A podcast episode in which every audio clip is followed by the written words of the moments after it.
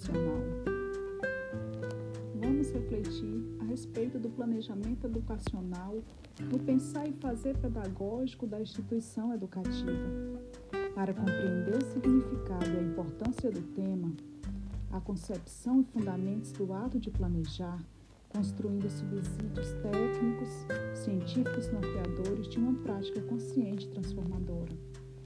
Para Santa Ana, a educação não pode ser desenvolvida sem uma meta, sem um caminho que a direcione para o seu fim essencial, ou seja, o homem como uma realidade em busca de realização. O ato de planejar ganha novo sentido quando pensado numa perspectiva dialógica e participativa. Mas é preciso que seja abordado sob o enfoque sociológico, que defende basicamente a concepção de planejamento fundamentada em valores culturais e políticos devidamente contextualizados, e assim fortalecer a contextualização e a interdisciplinaridade. Para explicar o significado de planejamento educacional no âmbito da instituição de educação superior, podemos lançar mão de várias concepções e sintetizar os aspectos mais relevantes recorrendo a alguns autores e dar ao ouvinte uma visão geral do que é realmente planejamento educacional, para que a partir dessa leitura ressignificar ou mesmo reconfigurar suas ideias sobre o assunto. Dito isto, podemos extrair algumas características. O planejamento é uma atividade, é uma atividade essencial e exclusivamente humana. Somente o homem, como animal racional e temporal que é, realiza complexa atividade planejamento ele é global, integrado, contínuo, realista, flexível, interdisciplinar e multiprofissional, participativo. Estas são algumas condições, entre outras, para um bom planejamento, inclusive educacional. Assim nos fala Fonseca. Vasconcelos também diz que o planejamento é o processo de reflexão, de tomada de decisão enquanto processo. Ele é pensante. Entende-se que o planejamento para a educação superior, no contexto da atividade humana, deve ser pensado numa perspectiva que possibilite a construção da autonomia, o que pressupõe uma formação para a construção da alteridade, da participação, da liberdade de expressão e do trabalho coletivo, de acordo com Padilha. O ato de planejar compartilhando intenções e finalidades deve ser flexível, socializado, coletivo, interventivo e partindo da instituição educativa, transcendendo as formas de planejar tradicionais, pois enfativa a necessária consolidação de um nível de decisão mais pontual, ampliando-se com o decorrer das ações. Forma a identidade institucional que compreende uma série de relações interpessoais, profissionais, epistemológicas e culturais. Nele, os participantes refletem, questionam, compreendem e sistematizam os problemas coletivos e apresentam soluções para os problemas detectados. A convivência humana é um dos fatores que fortalece o papel transformador da educação Segundo Freire, 96, a racionalidade emancipatória potencializa os processos reflexivos e críticos do professor, que se constitui um ser social responsável, tanto pela sua formação quanto pela sua autuação autônoma e ética. O planejamento ao qual nos referimos é um processo em constante evolução, avaliação e reconfiguração exige uma série de decisões nos mais diversos campos, sempre com foco em um objetivo, uma condição para o sucesso da descentralização, que deve ser colocada à disposição dos diferentes níveis de discussão. O planejamento ele não é estático e nem exclusivamente técnico. mas encerra em si a importância da discussão democrática do processo. O planejamento educacional, como processo de reflexão, possui aspectos importantes que o caracterizam, conforme diz Santa Ana. Os aspectos são sondagem da realidade educacional para levantar os problemas, determinação dos objetivos e dos recursos, análise das consequências que advirão das diversas atuações possíveis, determinação de metas específicas e atingir os prazos a serem definidos. Desenvolvimento dos meios necessários à implantação, definição de uma série de ações interdependentes. Por fim, o planejamento nesse sentido assume caráter político-pedagógico e tem de ser feito por aqueles que efetivamente executarão a ação, mantendo a relação teoria e prática. Olha só como é importante mantendo a relação teoria e prática, superando o pensar e o fazer, acima das características da concepção burocrática, autoritária e excludente, fortalecendo a relação de trabalho. Planejar a educação a partir dessa concepção participativa e problematizadora. É compreender as relações institucionais, profissionais e interpessoais para enfrentar os problemas postos pela prática pedagógica no cotidiano escolar. Espera-se que este processo possa fazer articulações entre o passado, presente e futuro, provocando transformações na gestão institucional definindo os pressupostos teórico-metodológicos, fundamentando o pensar e o fazer ligados à organização do trabalho da instituição de educação superior. O planejamento é uma tarefa docente que articula a atividade educativa à problemática do contexto social mais amplo. Para Freire e Padilha, o planejamento também é dialógico porque enfatiza o grupo coletivo e socializado, fundamenta-se no princípio da totalidade com visão de todo o sistema. Outro princípio desse tipo de planejamento é o da contradição, pois parte da necessidade da crítica e da avaliação do processo de forma continuada da praxe, pois todas planejam, decidam, decidem, executam e avaliam o processo.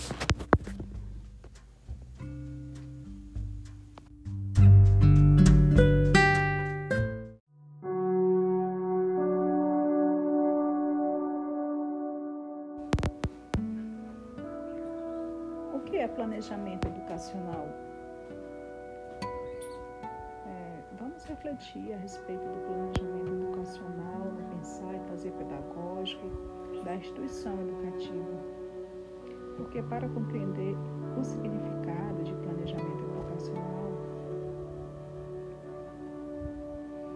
concepção e fundamentos do ato de planejar, construindo subsídios técnicos, científicos, norteadores de uma prática consciente transformadora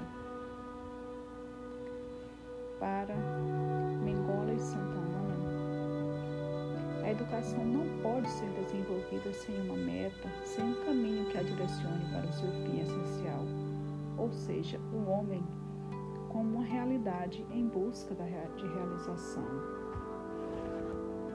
O ato de planejar ganha novo sentido quando pensado numa perspectiva dialógica e participativa mas é preciso que seja abordado sobre um enfoque sociológico, que defende basicamente a concepção de planejamento fundamentada em valores culturais e políticos devidamente contextualizados. E assim, fortalecer a contextualização e a interdisciplinaridade. Para explicar o significado de planejamento educacional, no âmbito da instituição de educação superior, podemos lançar mão de várias concepções e sintetizar os aspectos mais relevantes recorrentes a alguns autores e dar ao ouvinte uma visão geral do que é realmente planejamento educacional, para que a partir dessa leitura ressignificar ou mesmo reconfigurar suas ideias sobre o assunto. Dito isto, podemos extrair algumas características. A primeira característica que podemos extrair sobre o tema é, planejamento é falar que ele é uma atividade essencial e exclusivamente humana. Somente o homem, como animal racional e temporal que é, realiza complexa atividade de planejamento. Global, integrado, contínuo, realista, flexível, interdisciplinar, multiprofissional e participativo. Estas são algumas condições, entre outras, que existem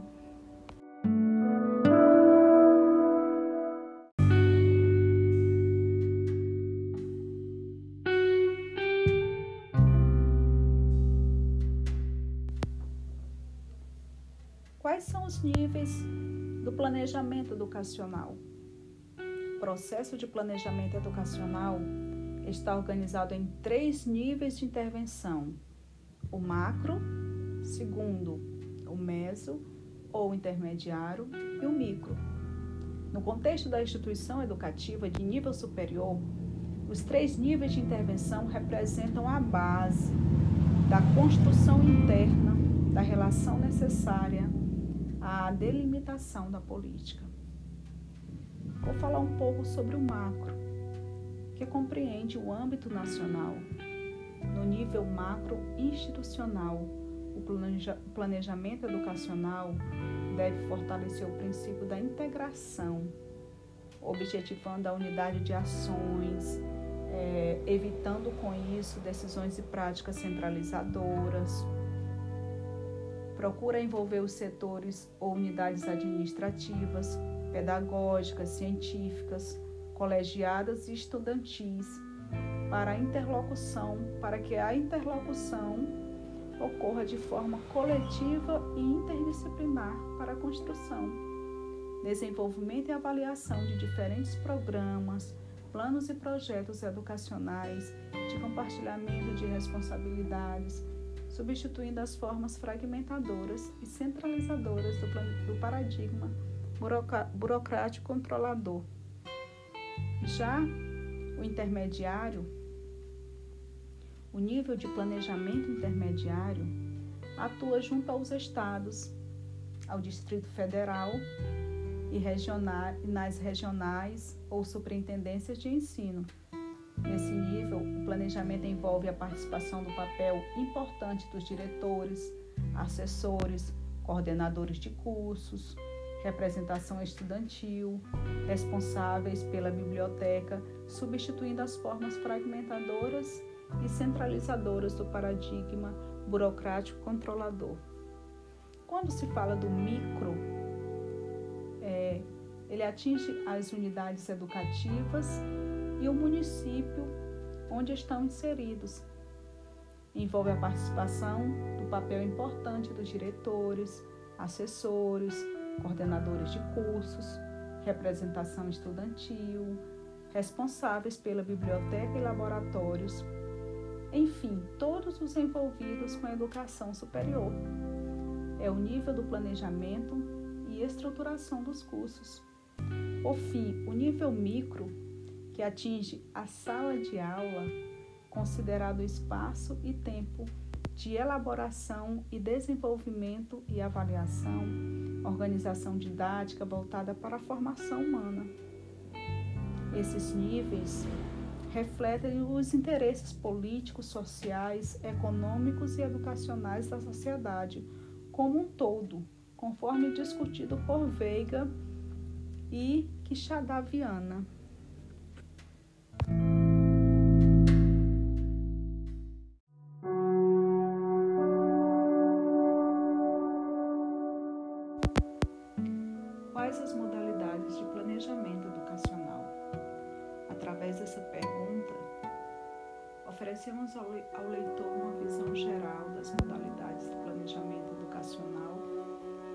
As suas articulações com os níveis macro, meso e micro.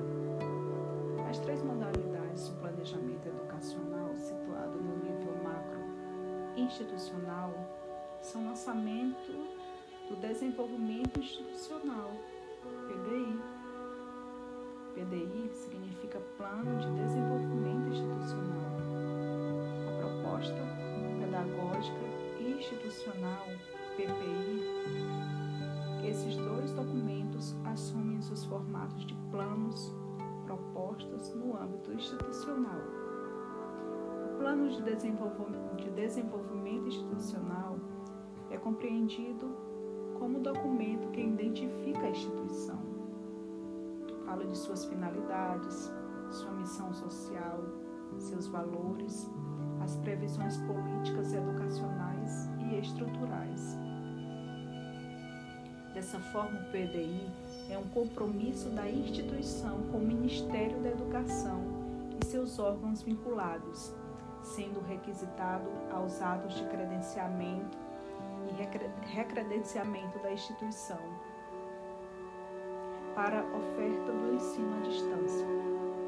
O PDI apresenta os elementos mínimos necessários à sua elaboração, tais como missão, objetivos e metas da instituição, propostas de desenvolvimento das atividades acadêmicas e administrativas, procedimentos para a formação do corpo docente, regime de trabalho, projeto pedagógico de cursos, etc.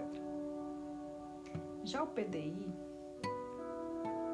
deverá explicitar informações relativas à organização didática pedagógica, corpo docente, infraestrutura, instalações, biblioteca e laboratórios diversificados. Ele abrange um significativo compromisso, exigindo uma série de documentos, plano de implementação e desenvolvimento de cursos superiores, critérios e procedimentos definidos pelo Ministério da Educação instituições vinculadas reguladoras da organização e avaliação do ensino superior, descrição e cronograma do processo de expansão da instituição ao ser credenciada, projeto de qualificação da instituição, contendo a descrição dos procedimentos de autoavaliação institucional, a proposta pedagógica e institucional PPI é a segunda modalidade de planejamento educacional. Também ela está em nível macro institucional. Trata-se do referencial norteador da formação dos profissionais. O PPI é um documento elaborado no movimento participativo. Mas qual o seu objetivo? O objetivo do PPI é de delimitar política educacional assumida pela instituição, orientada pelos valores éticos da liberdade, da solidariedade, educação superior, fundamentada na inclusão e voltada a transformações da sociedade na qual estamos inseridos. O PPI é uma proposta institucional para orientar os processos de intervenção educativa que se desenvolve em estabelecimento de ensino. Ele é também um instrumento de tomada de decisão, de melhoria da qualidade do ensino, de formação continuada, e ele é um marco delimitador da identidade institucional. Vale chamar atenção para o conteúdo do PPI, que expressa a identidade da instituição.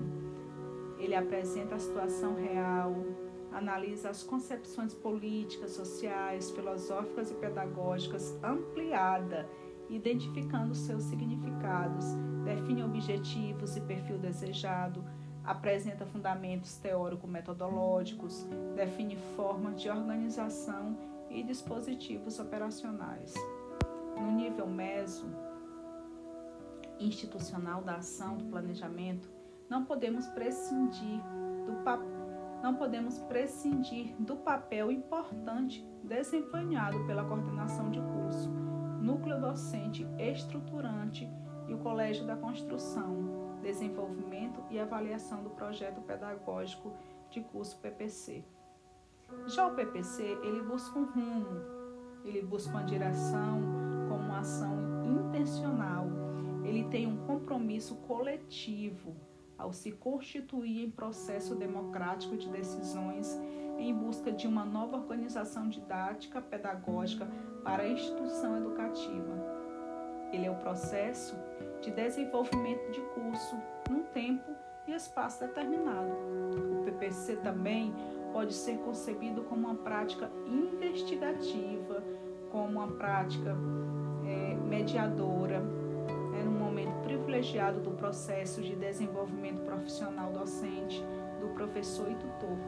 Ele apresenta um movimento construído no âmbito da organização e da formação coletiva, ao propiciar discussões e debates em reunião e oficinas pedagógicas. É importante deixar claro que o PPC define as utopias a serem lançadas, seus compromissos políticos, sociais e acadêmicos, dar direção à formação de profissionais, levando em consideração os princípios éticos e sociais fundamentais para o exercício da cidadania e da democracia.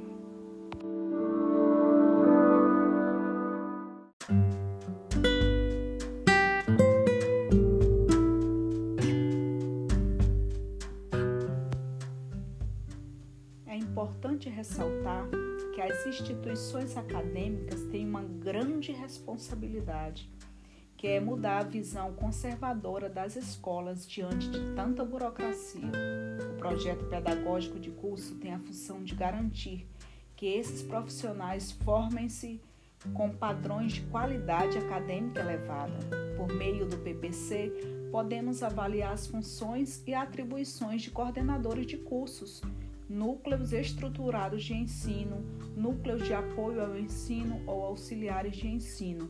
Diante disso, podemos compreender que, diante da sociedade em que vivemos, os docentes precisam se aprofundar continuamente na formação teórico e metodológica dos cursos de pós-graduação em stricto sensu. O PPC é avaliado em três dimensões. A primeira é a dimensão de professores, que desempenharão as ações de preparação, desenvolvimento e avaliação do PPC. Já a segunda é a capacidade prática de docência no ensino superior. É entendida como uma prática que alia conhecimentos teóricos e conhecimentos práticos. A terceira dimensão é a dimensão da infraestrutura, que nos orienta para a ação, Portanto, as três dimensões são integradas nos processos de formação profissional, profissional dos estudantes. Por fim, as teorias críticas do currículo são flexíveis, criativas integradoras e que transcendem uma concepção fragmentadora e rígida, baseada no enfoque disciplinar. Percebida nesse contexto, a avaliação externa não constitui apenas uma possibilidade mas a concepção pedagógica de que o PPC é a condição necessária à efetivação da relação estrita entre planejar e avaliar. Este é o grupo 3, com as alunas Maria Cleude, que está falando, Amanda, Valdileia e Luzinete.